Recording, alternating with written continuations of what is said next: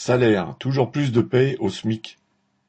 Il a suffi de deux augmentations successives du SMIC, en octobre 2021 et janvier 2022, pour que, dans une quarantaine de branches, les premiers échelons de la grille des salaires se retrouvent en dessous du SMIC. Par exemple, dans l'hôtellerie-restauration, les cinq premiers niveaux de la grille de rémunération lui sont inférieurs. Sans les réajustements obligatoires et les quelques ridicules coups de pouce, en dix ans, le salaire minimum négocié dans ces branches serait encore inférieur à son niveau actuel. Mais depuis les années 1990, pour permettre aux patrons de ne pas payer de leur poche les indispensables augmentations, les gouvernements ont réduit quasiment à zéro les cotisations patronales sur les plus bas salaires.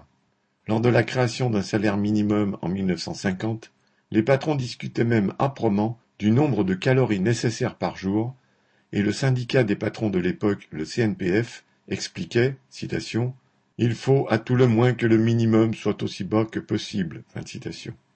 Les crises successives depuis 1970 ont fourni aux patrons l'occasion de peser de tout leur poids sur les salaires.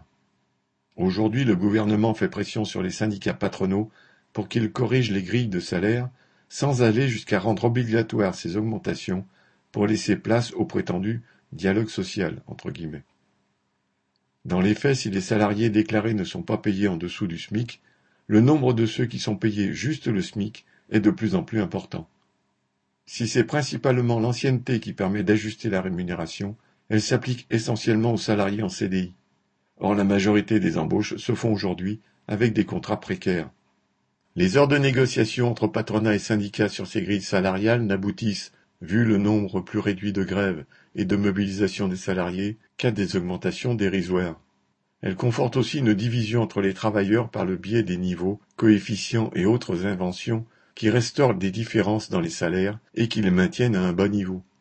Tout cela devra être remis en cause pour que les salariés puissent véritablement vivre de leur travail et non survivre. Inès Rabat